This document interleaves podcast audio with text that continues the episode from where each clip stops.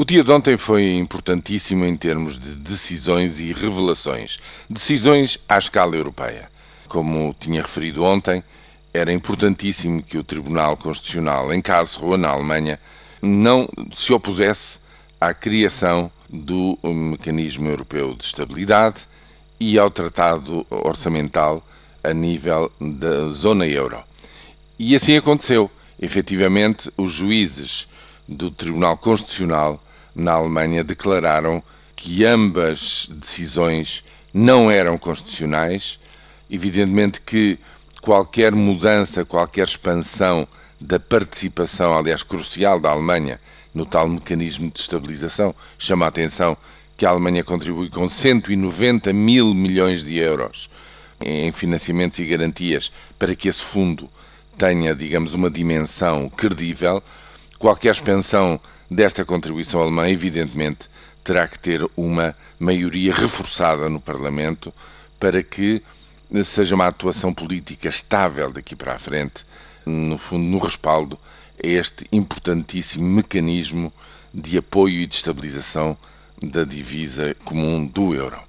E, portanto, no mesmo momento em que o contra-ataque, digamos assim, à escala europeia, se está a concretizar finalmente contra a, a crise das dívidas soberanas, a crise política, económica, financeira, social em Portugal teve uma brusca aceleração ontem, eh, efetivamente, com a polarização da discussão no, no Parlamento. Ficámos ontem a saber, de forma indireta, aliás, o que eu acho verdadeiramente incrível, que não se explicite e que se espera até o retificativo para apresentar os números, que o desvio orçamental, o excesso de déficit este ano, será provavelmente para além de 2.500 milhões de euros.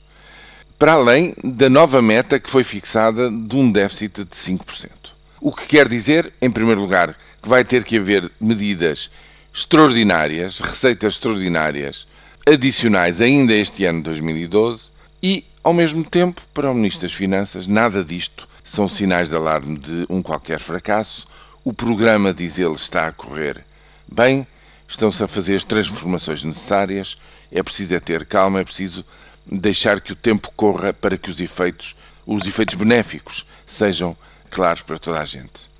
Bom, perante este discurso, perante um discurso de Vítor Gaspar, que afirma que não, só não usa a palavra sucesso por, digamos assim, por pudor, pelo número tremendo desempregados que este programa ao mesmo tempo gera, se não usá-la-ia, é, é a minha interpretação, bem, perante esta situação, efetivamente está-se a cavar um fosso tremendo entre uh, as medidas anunciadas do governo e um, lar um largo leque de oposição política, uh, sindical, de personalidades mesmo dentro do campo da maioria.